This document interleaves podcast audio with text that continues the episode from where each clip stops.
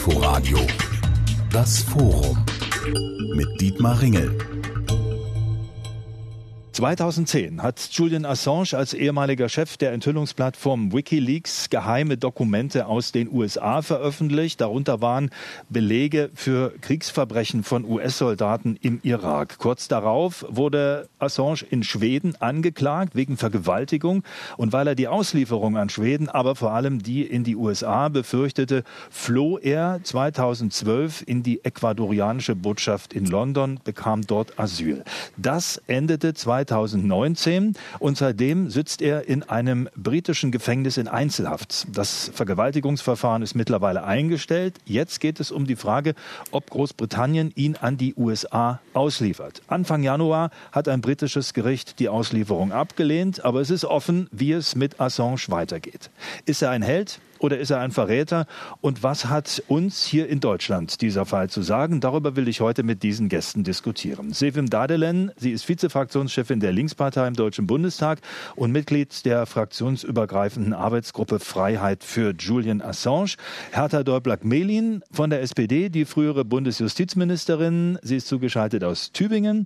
Patrick Sensburg ist dabei von der CDU. Er ist Mitglied im Parlamentarischen Kontrollgremium des Deutschen Bundestages, zuständig unter anderem anderem für die Kontrolle der Nachrichtendienste des Bundes und Andi Müller-Magun, Investigativjournalist, IT-Experte und langjähriger Vertrauter von Julian Assange. Herr Müller-Magun, Sie haben Julian Assange mehrfach besucht, auch im Gefängnis. Wann war das das letzte Mal? Im Gefängnis habe ich ihn nicht besucht. Nein, ich habe ihn in der Botschaft besucht, äh, die ganzen Jahre über, immer so ein, zwei Mal im Monat. Ich hatte auch andere Dinge in London zu tun, aber wir haben ja auch so eine Art Arbeitsbeziehung gehabt. Ich bin auch im Vorstand der War Stiftung, die äh, sozusagen im Projektbereich Informationsfreiheit bestimmte Aspekte von Wikileaks-Publikationen, von ausgewählten Publikationen fördert, Kontextualisierung, Durchsuchbarkeit, Übersetzung, äh, Faktenrecherchen und so fort. Und das heißt, wir haben uns da sehr regelmäßig über die Dinge abgestimmt und ich habe, glaube ich, eine ganz gute Einschätzung auch dadurch, kann ich jetzt anbieten, weil wir auch für die Verteidigung von Julian Assange unter dem Aspekt der Zivilcourage, aber eben auch unter dem Aspekt der Informationsfreiheit, darum geht es uns, agieren. Hatten Sie Telefonkontakt oder äh, haben Sie über Vertraute was erfahren können über seinen Zustand? Weil das ist ja auch ein wichtiger Bestandteil äh, der Einschätzung dieses Falles. Es heißt, es geht ihm gesundheitlich sehr schlecht. Es besteht Suizidgefahr. Naja, das ist alles nicht so lustig, weil er sitzt ja in Belmarsch. Das ist äh, vergleichbar vielleicht mit Stuttgart-Stammheim zu den Terroristenprozessen. Das ist das Hochsicherheitsgefängnis äh, im unmittelbaren Umkreis von London. Da sitzen normalerweise Terroristen, Mörder, äh, Figuren der organisierten Kriminalität, gemeingefährliche Leute und so weiter und so fort. Äh, was da ein Journalist zu tun hat, das kann man sich erstmal fragen. Ihm wird bis heute verweigert, dass er die warmen Winterpullover, die letztes Jahr schon für ihn abgegeben wurden, bekommt. Es wird mit von Personalmangel geredet geredet, weil eben auch ein Teil des Fachpersonals sich dort schon angesteckt hat. Es geht ihm nicht so gut. Und das hat sicherlich auch damit zu tun, dass er halt in der ecuadorianischen Botschaft auch schon über Jahre kein Sonnenlicht hatte. Ich habe ihn zwar immer mal besucht und dann isst man auch was und so fort, aber wenn man dann mehrere Stunden diskutiert und dann mache ich so, so einen halben Witz und sagst du, warum nicht mal draußen im Block gehen, so, hm, das war dann immer nur so halb komisch. Also wir konnten schon noch drüber lachen, aber das äh, hat Spuren hinterlassen ja. und ähm, ich denke, es ist jetzt langsam akut, dass er da mal rauskommt, weil ähm, die Art und Weise, wie die britische Regierung und die britische Justiz ihn behandelt hat, das hat für mich was sehr mittelalterliches. Gut, ich würde gerne gleich die Frage mal in die Runde geben. Rechtsstaatliche Prinzipien, Großbritannien vermutet man ja, ein Staat mitten in Europa, eine lange Rechtstradition, gilt ja für viele auch als Vorbild. Äh, Frau Däubler-Melin, wie bewerten Sie das? Läuft das rechtsstaatlich ab, was da gerade mit Assange passiert? Nee, ganz sicher nicht. Ich meine, äh, da gibt's ja auch eine, mittlerweile eine ganze Menge an Meinungen, auch von dem äh, Sonderbeobachter der Vereinten Nationen. Aber schauen Sie, ich war ja nun auch mal eine Weile Mitglied im Kontrollgremium für Geheimdienste und dann auch in der Parlamentarischen Versammlung des Europarates und da Vorsitzende des Ausschusses für Menschenrecht und Rechtsstaatlichkeit. Und da haben wir uns über die Frage Einzelhaft und äh, was ist das eigentlich, wann darf die im Ausnahmefall angeordnet werden, geht das, dass man das sozusagen auch als Strafe in solchen Fällen für Leute, die in, in keiner Weise irgendwo gefährlich sind, anordnet? Und da ist die Antwort klar nein. Das ist äh, schon äh, stark in den Folterbereich reingehend. Und ich habe den Eindruck, äh, dass der Europäische Gerichtshof hier auch noch ein gewichtiges Wort mitreden wird in Zukunft. Nur äh, wir müssen halt alle hoffen, dass äh, hier Herr Assange das überhaupt übersteht, weil der Gesundheitszustand ist ja wirklich ein Problem. Herr Sensburg, wie schätzen Sie sein? Also ich glaube, erstmal sollten wir nicht pauschal sagen, dass ähm, in Schweden, aber auch in Großbritannien keine rechtsstaatlichen Verfahren laufen. Ganz im Gegenteil ist das der Fall, dass, glaube ich, gerade in Schweden und die Kritik ging ja auch an das schwedische Verfahren, wie es dort abgelaufen aber war. Lassen, aber lassen jetzt Sie mich auch bloß mal kurz dazwischen fragen. Mhm. Die, diese Vergewaltigungsvorwürfe, das ist doch verjährt oder läuft da noch was juristisch? Also das Verfahren ist eingestellt, weil die schwedischen Behörden gesagt haben, die Staatsanwaltschaft, es lässt sich einfach nach so vielen Jahren, äh, wo das Verfahren geruht hat, nicht mehr mit Sicherheit ermitteln, was da passiert ist. Auch die Zeuginnen haben äh, nicht mehr die Erinnerungen. Ähm, und das zeigt ja auch gerade, dass eine Staatsanwaltschaft, die Ermittlungsbehörden die Verfahren jetzt eingestellt haben, also schon seit einigen Jahren eingestellt haben, dass man in Schweden auch von einem rechtsstaatlichen Verfahren ausgehen kann. Überhaupt habe ich nirgends in den letzten Jahren äh, den Eindruck gewonnen, dass in Schweden der Rechtsstaat nicht funktioniert, ähm, die Gerichtsbarkeit nicht funktioniert. Und das würde ich auch Großbritannien nicht unterstellen. Schon gar nicht würde ich das als Deutscher unterstellen, äh, wo wo wir ja in der Historie in der Vergangenheit nun nicht gerade die besten Jahre, was Rechtsstaatlichkeit betrifft, haben. Wo man sicherlich ansetzen kann, und da teile ich auch die Kritik, sind konkrete Haftbedingungen. Da darf man auch immer wieder den Finger in die Wunde legen und hinterfragen, auch als Politiker, warum sind Haftbedingungen in einer bestimmten Art und Weise. Aber grundsätzlich deswegen eine Rechtsstaatlichkeit zu zweifeln, äh, das finde ich etwas ähm, ähm, verkehrt. Aber lassen Sie mich mal Nils Melzer zitieren. Der UN-Sonderberichterstatter für Folter sagt, das Verfahren verletzt die grundlegenden Standards der Menschenrechte, eines ordentlichen Verfahrens und der Rechtsstaatlichkeit. Das sind deutliche Worte. Also das ist ja auch nicht irgendwer, der das sagt. Es hat sehr viel Kritik an diesem Bericht gegeben. Und wenn man weiß, wie Sonderberichterstatter der UN entstehen, äh, dass sie natürlich selbst zum Beispiel ihre ganzen Finanzen organisieren müssen, ähm, dass es sehr viel Sonderberichterstatter gibt. Ich habe selbst mit dem Sonderberichterstatter für Nachrichtendienste sehr viel zu tun, der sehr viel gute Arbeit macht. Hier hat es an dem Bericht viel Kritik gegeben, nach meiner Meinung auch zu Recht. Und pauschal zu sagen, der Rechtsstaat in Schweden funktioniert nicht, das sehe ich nicht. Ganz im Gegenteil haben wir jetzt der Ausgang Ausgang dieser Verfahren, sowohl in Schweden, Einstellung des Verfahrens, aber auch in Großbritannien, dass hier ähm, keine Auslieferung stattgefunden ist, dass äh, die Richterin im Magistrate Court sehr intensiv auch geprüft hat, ähm, ähm, ob Auslieferungshindernisse da sind und ja dann auch gesagt hat, wir liefern nicht aus aufgrund des gesundheitlichen Zustands.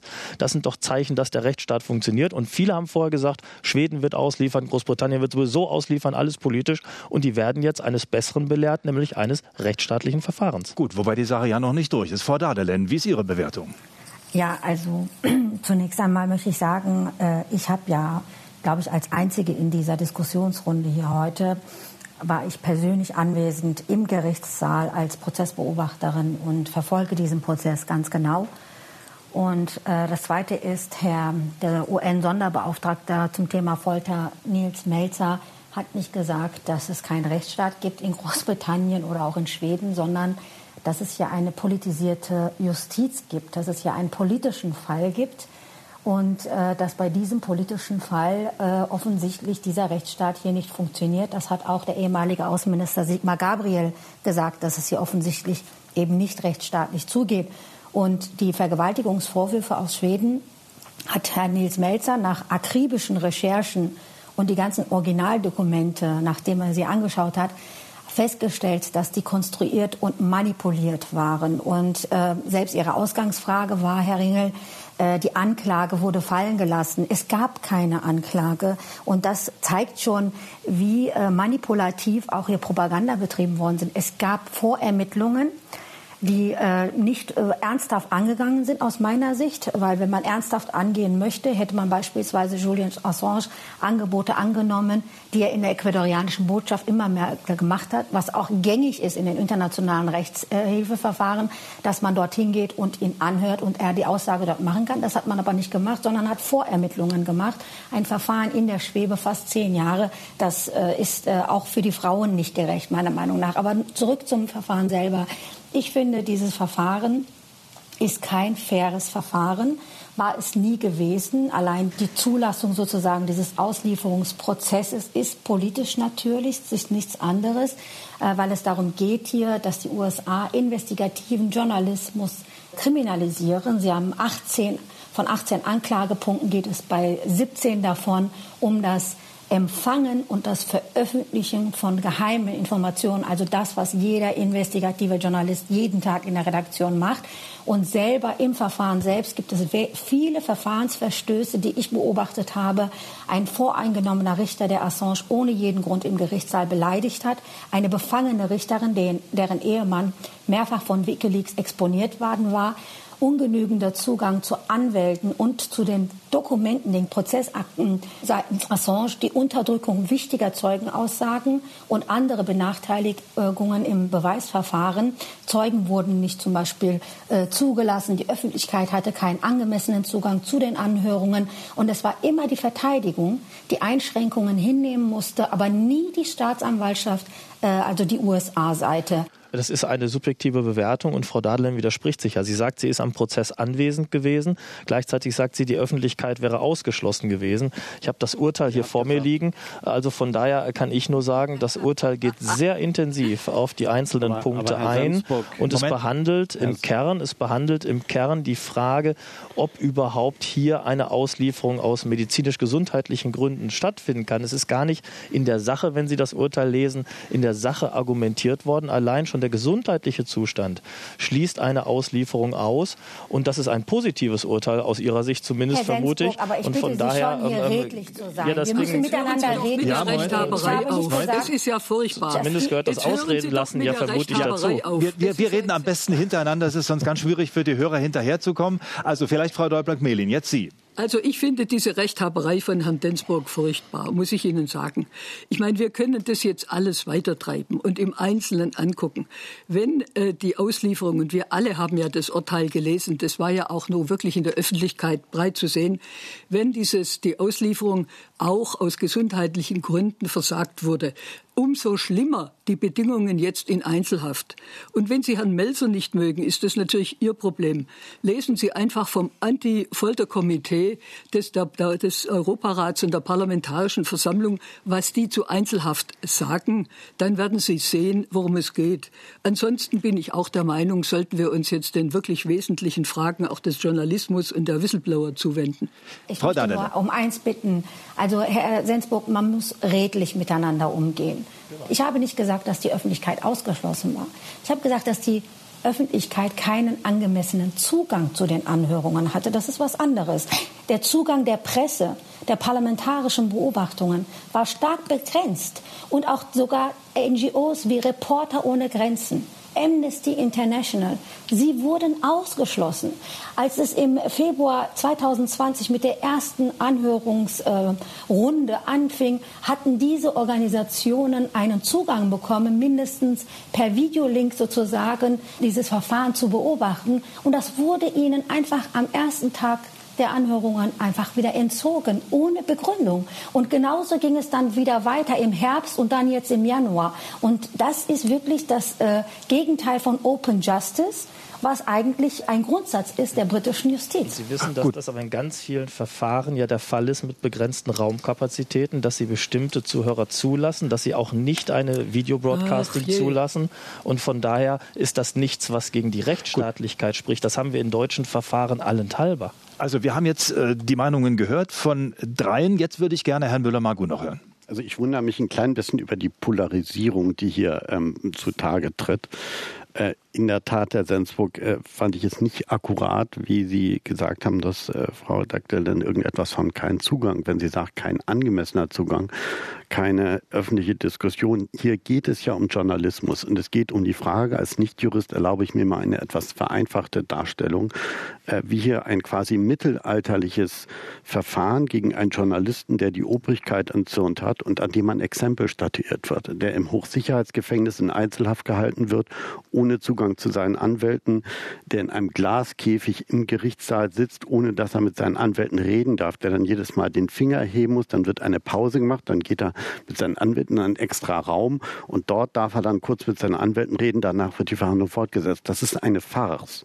Und für mich ist das eine Farce, die absichtlich so inszeniert ist, um abschreckend zu agieren. Weil der Assange nun mal die USA entzürnt hat, das sagen ja selbst USA-Freunde, das können wir jetzt äh, andere Leute hier zitieren. Und ähm, ich finde es ein bisschen beschämend, auch gerade im Blick auf die deutsche Geschichte, äh, wenn wir hier sagen, ja, Rechtsstaatlichkeit ist gewährleistet. Es geht hier um, denke ich, ein ganz grundlegendes Element der Demokratie, nämlich das Recht des Bürgers zu wissen, was in seinem Namen von Regierung geschieht. Und da hat Julian offenbar äh, einen empfindlichen Nerv getroffen. Und worüber wir, denke ich, auch reden müssen, ist das besondere Verhältnis der Großbritannien, also der englischen Regierung zur amerikanischen Regierung, die sogenannte Special Relationship. Warum das dort so abläuft, wie es abläuft. Ist Julian Assange ein Held oder ein Verräter? Darüber diskutieren wir heute im Inforadio Forum. Er sitzt ja in Großbritannien, in London, in einem Hochsicherheitsgefängnis. Und die Frage ist, ob er an die Vereinigten Staaten ausgeliefert werden soll. Es gibt eine Entscheidung von Anfang Januar. Er wird nicht ausgeliefert, aber aus gesundheitlichen Gründen. In der Sache ist keine Entscheidung getroffen. Das ist also noch offen. Und wir wollen darüber diskutieren, was uns dieser Fall hier in Deutschland zu sagen hat. Mit dabei in dieser Runde sind Sevim Dadelen, Vizefraktionschefin der Linkspartei im Deutschen Bundestag. Sie ist Mitglied der fraktionsübergreifenden Arbeitsgruppe Freiheit für Julian Assange. Hertha Däubler-Melin von der SPD, die frühere Bundesjustizministerin, ist dabei. Patrick Sensburg von der CDU, Mitglied im Parlamentarischen Kontrollgremium des Deutschen Bundestages und Andi Müller-Magun, Investigativjournalist, IT-Experte und er kennt Julian Assange aus gemeinsamer Arbeit seit vielen Jahren. Wir haben jetzt über diesen Gerichtsprozess schon ausführlich diskutiert und wollen jetzt mal zu der aus meiner Sicht der entscheidenden Frage kommen. Julian Assange, ist er ein Geheimnisverräter, vielleicht sogar ein Spion, oder ist er ein Investigativjournalist, der einfach dafür sorgt, dass Dinge, die in die Öffentlichkeit gehören, auch in die Öffentlichkeit kommen? Frau Dolblack-Melin, wie ist Ihre Einschätzung? Nun, es geht ja eigentlich auch um Wikileaks und es geht um die Frage, wie viel durfte aus den Kriegseinsätzen entgegen jetzt sagen wir mal, der Zustimmung äh, durch die Mächtigen in den USA und wohl auch in Großbritannien an die Öffentlichkeit kommen. Äh, es geht viel weniger darum, was Herr Assange ist, sondern wie das zu beurteilen ist. Und ich habe den Eindruck, das ist ganz eindeutig so, dass es sich hierbei bei diesen Dingen, bei den Veröffentlichungen auf Wikileaks um Investigativjournalismus handelt, einfach deshalb, weil es in Demokratien dringend erforderlich ist, dass die Öffentlichkeit weiß, was da Regierungen tun und dass sie sich damit auseinandersetzen kann und dass sie das auch diskutieren kann.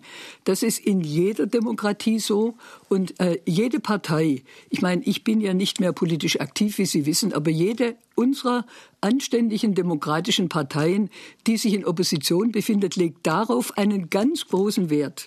Und deshalb halte ich die Behandlung äh, von Herrn Assange auch unter diesem Aspekt für völlig falsch.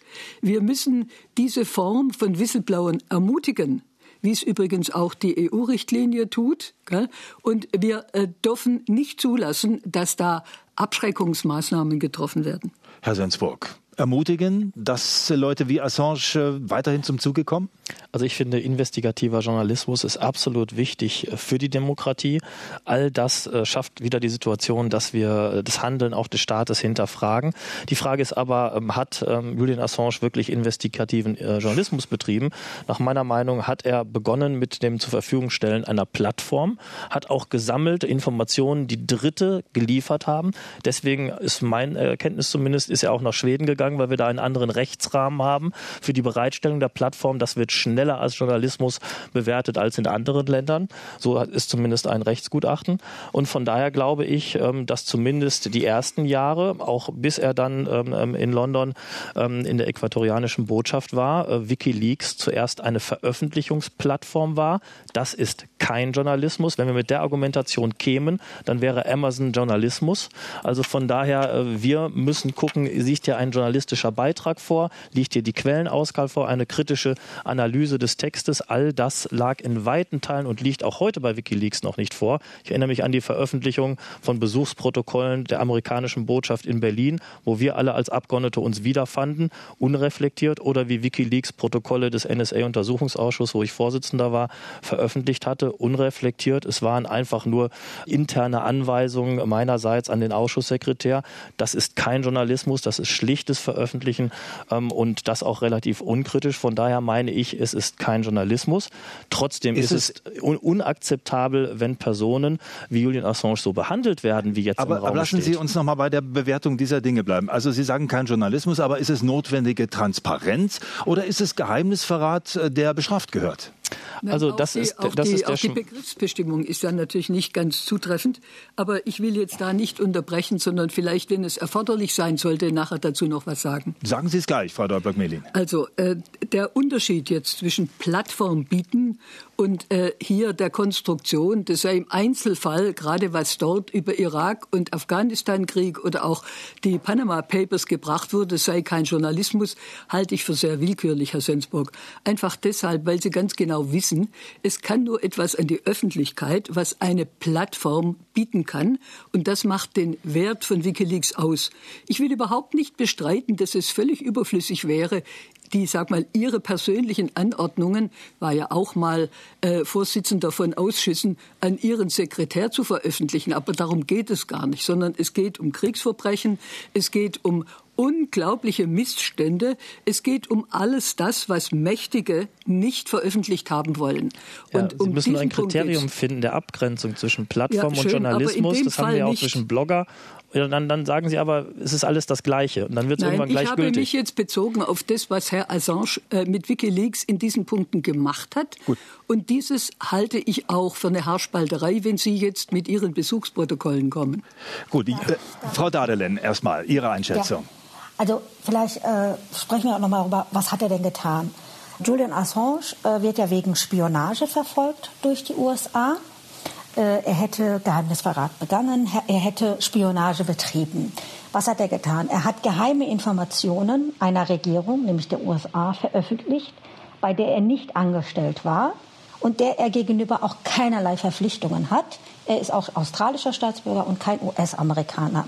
Er hat diese Informationen nicht selbst gestohlen. Sie wurden ihm von jemandem zugespielt, der Zugang zu diesen Informationen hatte. Und er hat sie veröffentlicht, weil es im öffentlichen Interesse war, sie zu veröffentlichen. Worum ging es? Es ging um klare Beweise für Korruption, für Kriegsverbrechen und anderes kriminelles Verhalten. Und im Grunde genommen versuchen jetzt hier die Vereinigten Staaten, indem sie sagen, in 17 von 18 Anklagepunkten in der Anklageschrift. Dieses Empfangen und Veröffentlichung dieser Informationen fällt unter das Spionagegesetz und deshalb ist es strafbar. Sagen Sie, dass dieser investigative Journalismus, das sagen ja auch alle anderen, also Reporter ohne Grenzen, Journalistengewerkschaft Verdi, Amnesty International, alle sagen Sie ja, das ist eben der reine investigative Journalismus, der hier berührt wird. Sie versuchen das zu kriminalisieren.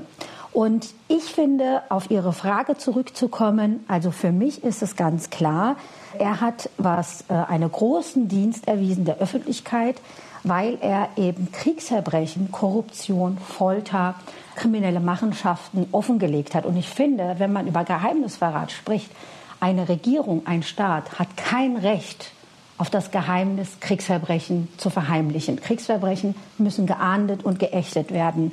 Und das darf nicht, diese Verfolgung von Assange und Wikileaks darf nicht zu einer Blaupause für die Verfolgung unliebsamer Journalisten werden, weil nach der Logik der USA müssten sie jetzt auch Journalisten vor Gericht stellen, die dieses Wikileaks-Material mit, gemeinsam mit Wikileaks und nicht nur gemeinsam, sondern zeitlich sogar vorher, die New York Times, Guardian, Le Monde, Sie haben alle und El País, Sie haben bevor Wikileaks diese Kriegsverbrechen veröffentlicht hat auf ihrer Plattform, haben es diese Medien gemacht. Das war nicht so geplant, aber letztendlich im Ergebnis war es so, die haben zuerst veröffentlicht. Und genau die müssten jetzt eigentlich auch, wie Spiegel auch, müssten sie jetzt vor Gericht stehen. Und darum geht es hier. Das ist, dieses ganze Verfahren ist eine Blaupause für die Verfolgung von unliebsamen Journalismus, Gut. wenn das zum Erfolg geführt wird. Dann fragen wir doch gleich mal Herrn Müller-Magun. Sie haben ja für Wikileaks, mit Wikileaks zusammengearbeitet und die Beziehung gibt es bis heute. Haben Sie Angst, dass da mal jemand bei Ihnen klingelt und Sie wegen Spionage verhaften könnte? Naja, also ich reise nicht mehr in die USA und ich habe ja schon internationale Ermittlungsverfahren noch selber gestartet, ähm, weil ich ähm, bereits ähm, offenbar das Interesse verschiedener Nachrichtendienste geweckt habe. Aber um das jetzt mal hier zu verbinden mit der Diskussion, also Verräter ist in der Tat erstmal semantisch der falsche Begriff, weil das kann ja nur jemand, der angestellt ist, der Loyalitätspflicht gegenüber seinem Arbeitgeber hat, wie ein Snowden beispielsweise, wo wir aber auch darüber diskutieren können, hat der nicht im öffentlichen Interesse gehandelt. Bei Wikileaks ist es ja so, dass die Veröffentlichung des Rohmaterials, was die Quelle reingegeben hat, zunächst mal gibt es eine Abteilung Quellenschutz dort, dann gibt es eine Abteilung Kontextualisierung. Und die Veröffentlichungen waren ja immer mit Medienpartnern, weil oftmals es sich um komplexe Vorgänge handelt, wo man auch journalistische Recherchen vor Ort brauchte oder in anderen Ländern. Und deswegen gab es und gibt es diese Kooperation mit Medienpartnern, wo dann eben Wikileaks zwar das Rohmaterial veröffentlicht, aber im selben Atemzug auf die Kontextualisierung der Medienpartner verweist und andersrum die Medienpartner die ganze Geschichte erzählen und auf das Rohmaterial verweist, sodass dem ähm, Leser und dem Bürger eben nicht nur eine Interpretation, ob die nun kritisch oder nicht ist, der Journalisten zur Verfügung steht, sondern auch einfach mal das rohe Faktenmaterial. Und ich denke, das müssen wir uns in einer Demokratie schon gefallen lassen.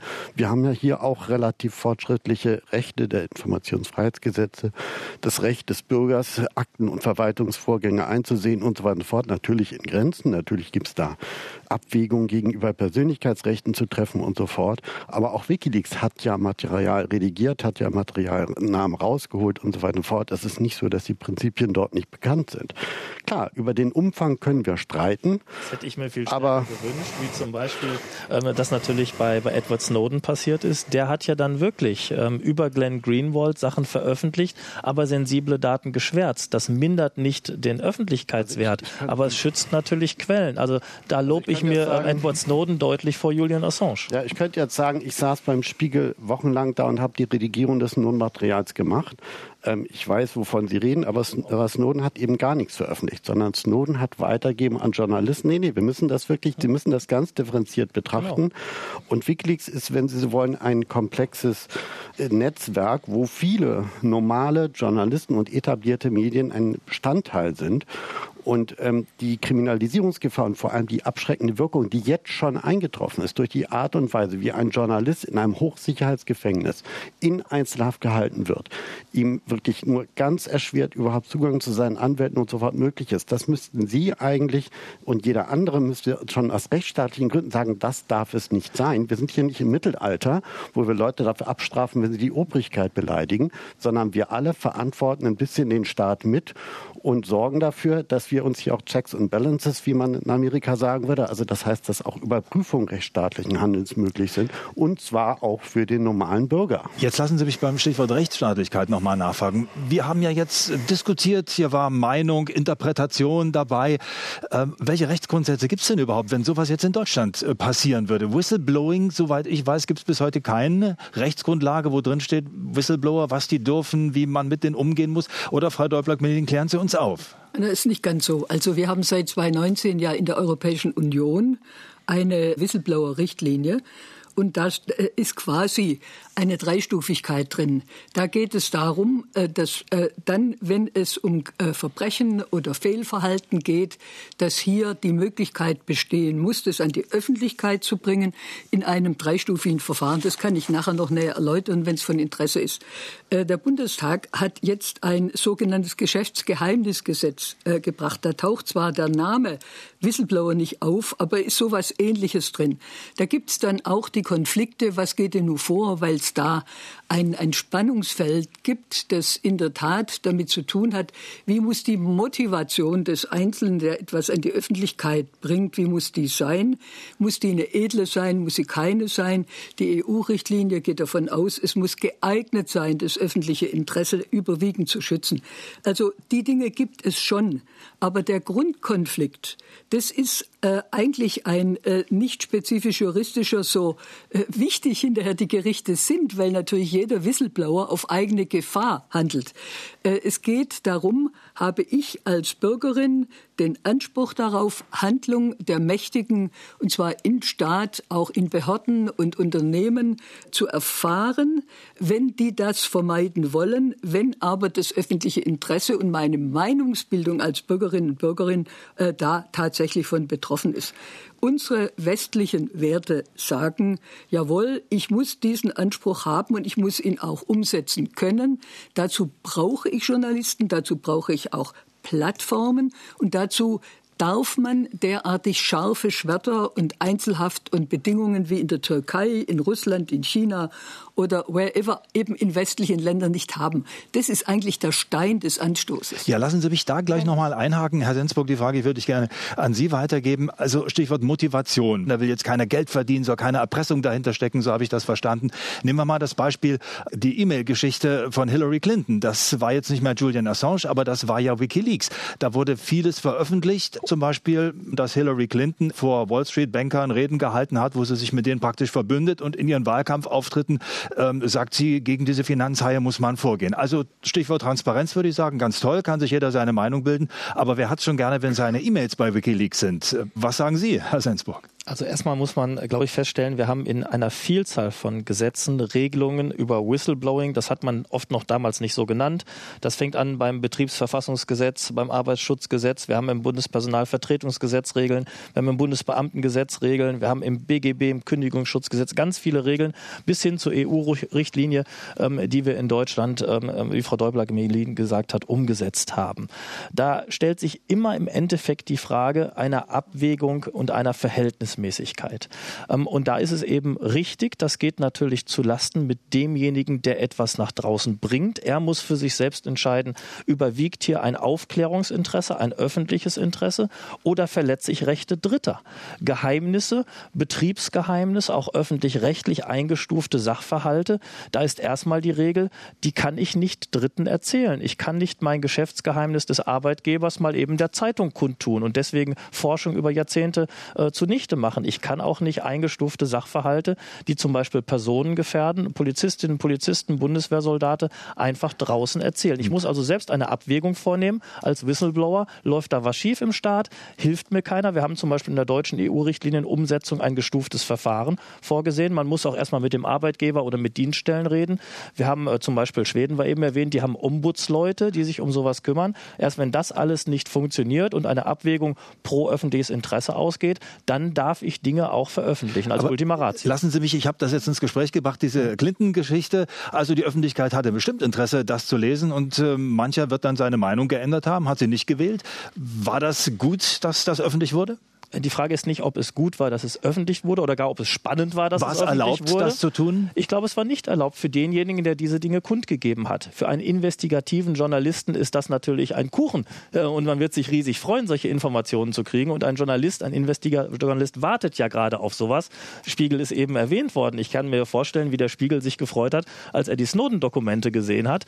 Andererseits muss sich derjenige, der solche Dokumente besitzt, zum Beispiel Chelsea Manning in dem Fall, überlegen, welche Wege er geht, um Missstände aufzuzeigen. Ultima Ratio, das sagen unsere Gesetze, auch basierend zuletzt auf der EU-Gesetzgebung, ermöglichen das als Ultima Ratio, wenn andere Wege nicht funktionieren und ein überwiegendes öffentliches Interesse da ist. Gut, wir diskutieren heute über Julian Assange, der viele Jahre im Botschaftsasyl zugebracht hat in der ecuadorianischen Botschaft in London. Das wurde ihm dann aberkannt und prompt äh, kam er in Haft in Großbritannien. Es ging um die Frage, ob er an die USA ausgeliefert werden soll. Anfang Januar die Entscheidung eines äh, britischen Gerichts, er wird nicht ausgeliefert, aber die Sache ist noch nicht durch und der Fall ist und bleibt spannend, auch weil es darum geht zu klären, was ist denn investigativer Journalismus und was ist Geheimnisverrat. Die Diskussion heute mit Sevim Dadelen von den Linken, Vizefraktionschefin ihrer Partei im Bundestag und Mitglied in der fraktionsübergreifenden Arbeitsgruppe Freiheit für Julian Assange. Hertha Däubler-Melin von der SPD, die frühere Bundesjustizministerin, ist zugeschaltet aus Tübingen. Patrick Sensburg von der CDU, Mitglied im Parlamentarischen Kontrollgremium des Bundestages. Das ist zuständig unter anderem für die Kontrolle der der Nachrichtendienste und der Investigativjournalist, IT-Experte und langjährige Vertraute von Julian Assange, Andi Müller-Magun. Frau Daden, ich habe jetzt schon mehrfach gesagt, Sie sind Mitglied dieser fraktionsübergreifenden Arbeitsgruppe. Das ist ja gar nicht so oft der Fall im Bundestag, dass es so eine Gruppe gibt, wo Leute von den Linken über die SPD auch bis hin zur CDU drin sind und eine Forderung verbindet. Vielleicht können Sie uns noch mal ganz kurz erklären, was wollen Sie denn erreichen? Ja, also diese Arbeitsgemeinschaft hat sich jetzt Ende Dezember 2020 gegründet, äh, bestehend aus Abgeordneten von CDU, äh, CSU-Fraktion, SPD, Grüne, FDP und Linken. Und äh, wir möchten hier vor allen Dingen uns einsetzen äh, für die Freilassung von Assange, aber auch für den Schutz von Presse- und Meinungsfreiheit und auch für Whistleblowerinnen und Whistleblower weil wir da auch der Auffassung sind, ausgehend aus diesem speziellen Fall, dass bei diesem Auslieferungsverfahren gegen den Wikileaks-Gründer und Journalisten Assange äh, es sich um ein politisches Verfahren handelt, ein Präzedenzfall, der die Arbeit von Journalistinnen und Journalisten weltweit bedroht. Und ich dafür setzen wir uns ein. Ich habe gesagt, selbst CDU-Leute sind drin. Wir haben ja mitbekommen in der Diskussion, Herr Sensburg ist da nicht ähm, ganz Ihrer Meinung bei der Einschätzung vieler Dinge, aber Sie haben Noch auch, Sie, Sie haben auch Mitglieder der CDU. Wie viele denn? Also wir haben als äh, Einzelne äh, von diesen Fraktionen die Gruppe gegründet, aber im Dezember, wie gesagt, kurz vor Weihnachten. Und wir hatten jetzt eine Veranstaltung mit dem UN-Sonderbeauftragten zum Thema Folter, Nils Melzer. Da waren viele andere CDU-CSU-Abgeordnete aus der Fraktion und äh, auch aus den anderen Fraktionen. Und da gibt es auch Interesse, da mehr mitzuarbeiten. Also wir Initiatoren bleiben, aber die Gruppe vergrößert sich. Genaue Zahl äh, weiß ich da nicht, aber es gibt Interesse da von mehreren Kolleginnen und Kollegen, da mitzuarbeiten aus allen Fraktionen, bis auf die AfD. Die Frage ist aber natürlich auch spannend, wie verhält sich denn die Bundesregierung in diesem Fall? Und da verhält sie sich nun extrem zurückhaltend. Also soweit ich das mitbekomme, ähm, ist der Grundsatz, wir haben Vertrauen in den Rechtsstaat in Großbritannien und das geht seinen Gang. Herr Sensburg, aber kann man das wirklich so sagen, auch wenn man davon ausgeht, äh, dass er vielleicht doch in die USA ausgeliefert werden könnte? Und da gibt es ein Gesetz von 1917, glaube ich, Spionage und da wird nicht lange gefackelt. Äh, da gibt es hohe Strafen, mehrfach lebenslänglich ist möglich. Ja, und jetzt müssen wir doch auch wieder äh, schauen, äh, müssen wir deswegen kein Vertrauen in den Rechtsstaat eines europäischen Landes haben, zwar kein EU-Mitglied mehr, ähm, aber trotzdem ein Land mit einer wirklich langen Rechtstradition. Ich habe das schon beim Fall Schweden gesagt, ich würde denen die Rechtsstaatlichkeit nicht absprechen, auch in diesem Verfahren nicht. Ähm, und das würde ich Großbritannien auch nicht absprechen. Jetzt haben wir eine Entscheidung, die viele daran gar nicht geglaubt haben. Die haben gesagt, Assange wird ausgeliefert, weil Großbritannien ja ein Vasall der USA sei. Da lobe ich mir doch die Unabhängigkeit der Justiz Justiz, die wir auch hier in diesem Verfahren haben. Und wenn dann in der Sache selber entschieden werden müsste, ob überhaupt, wir müssen ja dann die Reziprozität der Strafbarkeit haben, ob dann in Großbritannien überhaupt gesagt würde, hier wäre das genauso strafbar, wie Sie gerade sagen, in den Amerika, in Amerika nach einem Gesetz von 1917, die 18 Anklagepunkte plus die, die im Sommer letzten Jahres nachgeschoben worden sind, ob da wirklich ein Gericht sagt, da haben wir die Vergleichbarkeit der Strafbarkeit auch in Großbritannien, das wage ich zu bezweifeln. Ich habe äh, im Verfahren in Schweden schon gesagt, ähm, da wird nichts bei rauskommen, das Verfahren wird eingestellt. Wäre es nach meiner Meinung auch über, äh, in der Sache.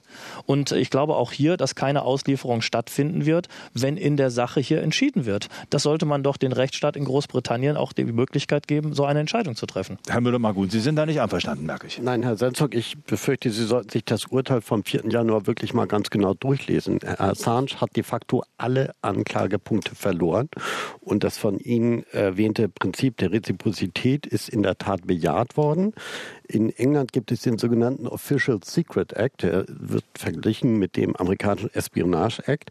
Das sind allerdings beides Gesetze, die einen sogenannten PI, also Public Interest, will sagen, ein Vorbehalt des öffentlichen Interesses überhaupt nicht kennen. Weder in England noch in Amerika. Und das ist präzise hier das Problem, dass hier jemand angeklagt wird, Spionage quasi für die Öffentlichkeit. Er hat ja nicht für ein anderes Land spioniert, sondern ihm wird ja vorgeworfen, er hätte spioniert.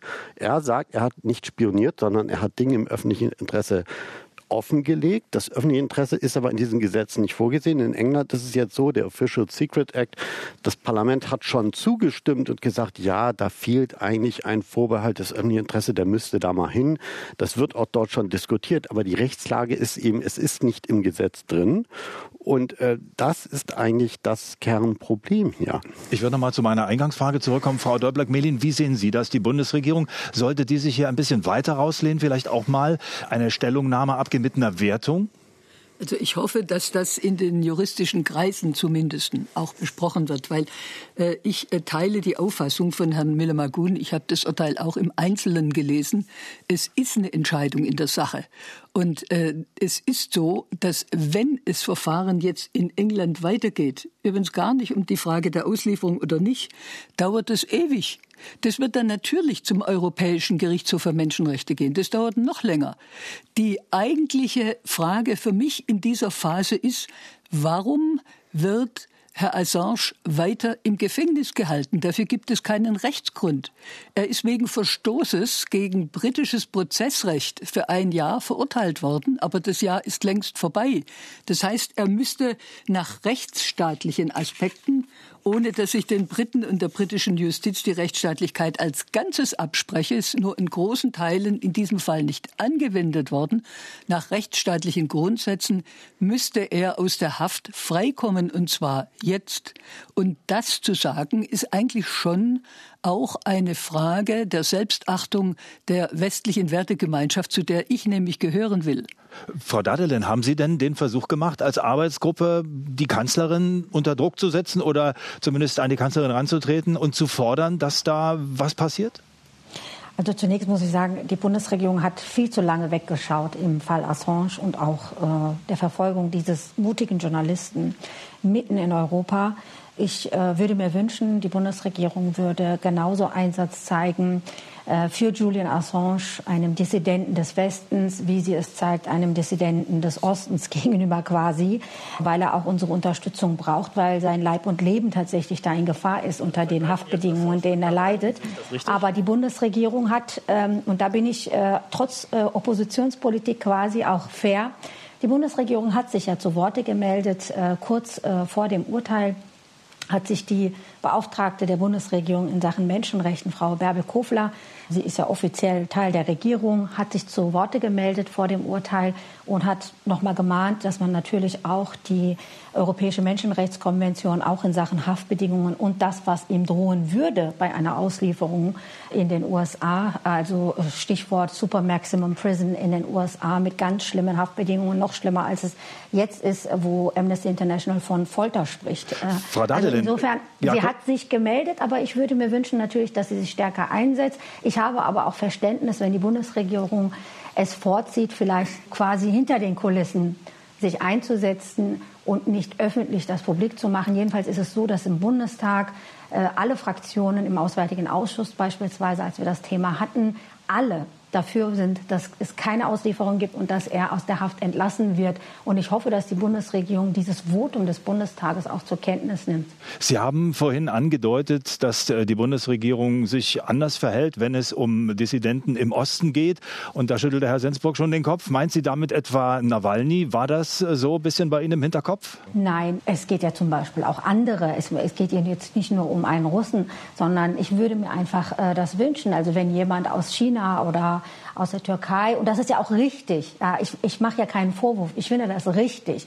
Aber ich finde, wenn jemand jetzt unliebsam geworden ist für eine US-Regierung, weil es Kriegsverbrechen, die begangen worden sind von US-amerikanischer Seite in Afghanistan und auch im Irak, wenn es diese öffentlich macht, ein Journalist, dass dieser Journalist genauso im Sinne der Pressefreiheit in Schutz genommen wird von unserer Regierung, die sich ja einsetzt für Menschenrechte und für das Völkerrecht, genauso sich einsetzt, als äh, wenn sie es einfach anderen täte. Gut, vielleicht ist das aber gar nicht so ein, ja, vielleicht ist das gar nicht so ein schlechtes Beispiel, Herr Sensburg, denn mit Nawalny hat sich ja die Kanzlerin sogar persönlich getroffen, zwar privat, aber die Bundesregierung ist ja eine Staatsaffäre. Russland wird mit Sanktionen gedroht. Also kann man die Fälle vergleichen? Ja, nein. Und mich wundert, ähm, und das macht es vielleicht auch sehr transparent, dass Frau Dadelin immer wieder sagt, der Journalist. Der Journalist, das kommt bei jedem Statement. Also mir würde reichen, Herr Assange, aber vielleicht will man dadurch äh, suggerieren, dass er jetzt endlich mal ein Journalist sein muss, obwohl er es, wie gesagt, ich hatte es eben dargelegt, nicht ist. Ich möchte noch mal einmal auf das Urteil zu sprechen kommen. Ich habe es hier vor mir liegen. Da ist in keinem der Punkte, und die Punkte gehen von A bis J, in der Sache selbst argumentiert worden. Es sind in allen Punkten, in dem langen Punkt H, die Gesundheit, es ist eingeführt worden, welche Verfahren Verfahrenshindernisse. Wir können die einzelnen Punkte hier durchgehen. Ich habe das Urteil vor mir liegen. Da ist nicht auf die Sache und die Reziprozität in einem Urteil eingegangen. Es sind Verfahrenshindernisse angesprochen, aber nicht, dass in der Sache schon eine Entscheidung getroffen wird, ist einfach falsch. Nawalny ist ein Journalist. Nawalny geht das große Risiko ein, in seinem Land durch Publikationen, durch Bewertungen zum Beispiel über die Villa äh, von Wladimir Putin hier ganz klar Stellung zu beziehen, recherchiert, veröffentlicht im eigenen Namen, stellt nicht eine Plattform für Dritte zur Verfügung, sondern betreibt selbst journalistische Arbeit. Deswegen höchster Respekt, höchster Respekt auch zur Verfügung stellen einer Plattform. Nur dann muss ich mir auch zuschreiben lassen, wenn dort Dokumente, und er hat es ja selbst betrieben und auch gepusht, ähm, veröffentlicht werden, dann muss ich auch ähm, das Risiko eingehen, wegen Geheimnisverrat auch angeklagt zu werden. Kurz will ich äh, etwas sagen, das stimmt einfach nicht. Also da muss ein anderes Urteil da vorliegen. Also Dieses Urteil, das Gericht Urteil hat inhaltlich vollumfänglich der Anklage der USA zugestimmt und hat sogar noch, ist sogar weitergegangen und hat gesagt, dass das auch nach britischem Recht Strafverfolgung Sie da mal die Seite zitieren? Also wir sind ja keine heißt, Juristen, das heißt Sie schon, aber ich nicht ja, und ich glaube die meisten ich Hörerinnen und Hörer glaube, auch nicht. Wir betreiben hier ein bisschen Wortspielerei. Aber das ist auch Worum egal, es, es geht ja um Folgendes. Es geht um Folgendes. Äh, es geht doch um diese Frage. Julian Assange, ob Herr Sensburg ihn jetzt als Journalist bezeichnet oder nicht. Es geht um Folgendes. Ist es richtig, dass jemand, der Kriegsverbrechen enthüllt, gehört, ins Gefängnis gehört oder diejenigen, die diese Kriegsverbrechen begangen haben oder Gut, befehligt das, haben. Das und haben, die sind nämlich nicht belangt worden. Ja, da, aber da, da fehlt mir eine Aussage von Herrn Sensburg, dass das Unrecht ist und dass die Kriegsverbrecher von Afghanistan und Irak, die eigentlich vor Gericht gehören und nicht jemand, der das öffentlich macht. Gut, also das lassen wir jetzt mal so stehen. Erstmal, äh, was die Bewertung dieses Urteils angeht. Herr Müller-Magun, wenn Sie es kurz verständlich machen könnten, damit wir vielleicht noch ja, wir wollen ja keine Wortklauberei betreiben. In England wurde bewertet die Zulässigkeit der Anklage. Es ist mhm. nicht bewertet worden, sozusagen, ob genau. die Anklagepunkte mit den Beweismitteln und so weiter und so fort. Aber trotzdem wurde eben die Zulässigkeit der Anklage in allen Punkten bejaht. Und das bedeutet, und es wurde auch eben das Prinzip der, des britischen Rechts dort beurteilt. Aber ich denke, bevor wir hier so eine blöde juristische Diskussion führen, äh, ich würde gerne mal eine klare Aussage von Ihnen, Herrn Sensburg, haben, ob Sie es statthaft finden, dass in einem von mir aus nicht mehr EU, aber in einem als rechtsstaatlich geltenden Land ein Journalist, der, oder sagen wir von mir aus der Bürger Assange sitzt, dem vorgeworfen wird, Dokumente öffentlich zugänglich gemacht haben, im öffentlichen Interesse, die nachgewiesenermaßen Kriegsverbrechen benannt und enthüllt haben ob das für Sie zulässig ist, dass der jetzt deswegen in einem Hochsicherheitsgefängnis in Einzelhaft sitzt, ob das mit Ihren rechtsstaatlichen Vorstellungen in Übereinklang steht. Also ich hatte schon mehrmals auch äh, vor ja dieser Sendung nein. betont, ja dass ich das für falsch halte. Ich glaube, egal, ob es ein Journalist ist oder jemand, der eine Plattform bedient, ähm, ich denke nicht, dass so ein Umgang mit Einzelhaft, Sie sprachen sogar, dass er keinen äh, warmen Pullover bekommt in der jetzigen Zeit. Das sind alles Situationen. Ich war selbst lange genug Rechtsanwalt, wo ich gesagt hätte, das ist unerträglich und braucht man auch nicht. Ähm, ich bin sowieso kein Fan von Einzelhaft. Das ist auch eine Ultima Ratio, wenn zum Beispiel Dritt- und Selbstgefährdung Gefährdung vorliegt, aber äh, kein Haftzustand, den man aufrechterhalten muss. Was die Strafbarkeit betrifft, Ihre zweite Frage, da meine ich allerdings, dass durch das Preisgeben von eingestuften Dokumenten die Frage der Strafbarkeit im Raume steht. Ich kann nicht beurteilen, ob er die entsprechenden Anschuldigungen verwirklicht hat und er verurteilt wird. Das kann ich nicht beurteilen, weil ich nicht der ermittelnde Richter bin. Ich glaube aber, dass es auch nicht sein darf, nur weil ein öffentliches Interesse an der Veröffentlichung von interessanten Dokumenten besteht, deswegen jeder jedes Dokument veröffentlichen darf. Da gibt es Regeln, die müssen eingehalten Gut. werden. Äh, ich würde gerne Frau Dolplak-Milli noch mal die Frage stellen. Wir hatten diesen Vergleich Nawalny und Assange. Also Nawalny betreibt ja schon lange eine Online-Plattform, wo Korruptionsfälle aufgedeckt werden. Und da werden ganz private Dinge auch äh, verkündet. Zum Beispiel Fernsehmoderator sowieso hat hier eine Villa. Das sind ja nicht nur Politiker, das sind auch Wirtschaftsleute. Also äh, da ist die ganze Gesellschaft irgendwie am Pranger. Wäre sowas in Deutschland denkbar? Ja, also die Frage ist, ich habe es ja vorher schon gesagt, äh, darf ich als Bürger, muss ich als Bürger in einer westlichen Demokratie das Recht haben, auch über Dinge äh, informiert zu werden, dass die in die Öffentlichkeit gebracht werden, die die Mächtigen gern verhüllt haben möchten. Und da sage ich eindeutig ja. Und selbstverständlich gilt dieses Aufklärungsinteresse nicht nur für russische Bürgerinnen und Bürger, sondern es gilt fünffach für westliche Demokratien. Äh, um das noch einmal sehr deutlich zu sagen, Verbrechen von äh, Armeen, von Soldaten, dann Korruptionsfälle, ähnliche Dinge, Geldwäschereien, wie also zum Beispiel in den Panama Papers, das sind alles Dinge, die sind für die Öffentlichkeit extrem wichtig, weil man sonst solche Sachen nicht abstellen kann. Und das brauchen wir. Und deswegen darf man hier gegen Leute, die dieses an die Öffentlichkeit bringen, also Whistleblower, nicht so vorgehen. Ich meine, Herr Sensburg hat in einem Punkt als Anwalt natürlich recht. Der Begriff des Journalisten ist weniger stark oder klar umrissen wie der des Arztes der ist ein bisschen weiter. Bloß ich halte es deswegen nicht für sehr zielführend, sich darüber zu unterhalten, sondern wir müssen unter dem Aspekt, was darf, was muss bei uns in den westlichen Demokratien die Öffentlichkeit wissen dürfen. Und das muss sie wissen dürfen. Gut, an dieser Stelle sind sicher nicht alle Fragen geklärt, aber viele gestellt und äh, manches doch in Bewegung gebracht. Herzlichen Dank für diese spannende Runde an Sevim Dadelen von den Linken, die Vizefraktionschefin, an die frühere Bundesjustizministerin Hertha Däubler-Melin von der SPD, an Patrick Sensburg von der CDU. Er ist Mitglied im Parlamentarischen Kontrollgremium des Deutschen Bundestages und an den Investigativjournalisten, IT-Experten Andi Müller-Magun. Danke Ihnen für diese Debatte, Ihnen daheim fürs Zuhören. Bis zum nächsten Mal. Inforadio Podcast.